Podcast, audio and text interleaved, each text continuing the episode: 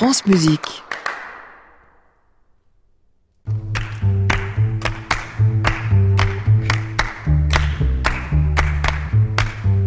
Bonjour Christian. Bonjour Jean-Baptiste. Alors vous grillez mes scoops maintenant. bah oui, moi je suis comme ça, comme un coucou. C'est la semaine prochaine, les 1er et 2 novembre, que l'Orchestre de Paris fête ses 50 ans avec son chef Daniel Harding. C'est un concert euh, gratuit d'ailleurs, mais complet, si j'en crois le site internet euh, de l'orchestre. Et c'est votre sujet de chronique, cet orchestre qui fête ses 50 ans. Oui, mais par un petit bout de lorgnette, ah. Jean-Baptiste, parce que on va beaucoup parler de l'histoire de l'Orchestre de Paris. On va à nouveau raconter les circonstances. André Malraux, Marcel Landowski, Charles Munch.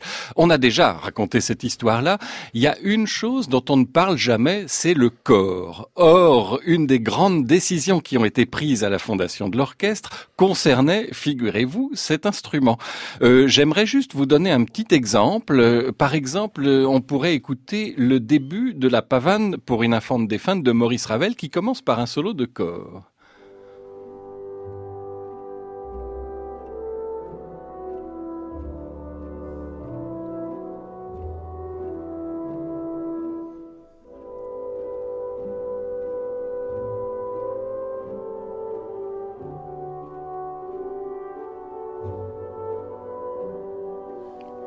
Voilà, c'est une musique de toute beauté, on la connaît bien, sauf que là, c'est comme on la joue maintenant. En France, il y a plus de 50 ans, on jouait ça assez différemment, on le jouait comme ceci.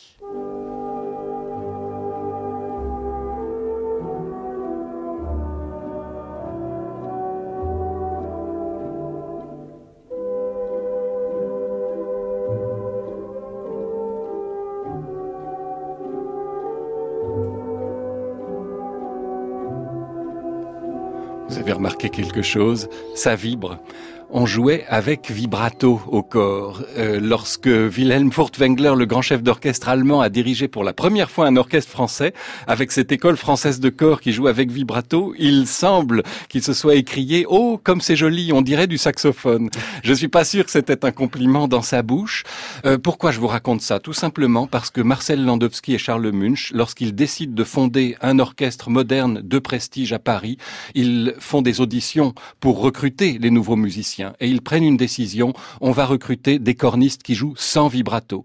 C'est une décision qui paraît un détail comme ça, mais qui est radicale parce que ça veut dire que on décide de se moderniser, d'abandonner toute une école française qui est liée au passé et de s'internationaliser.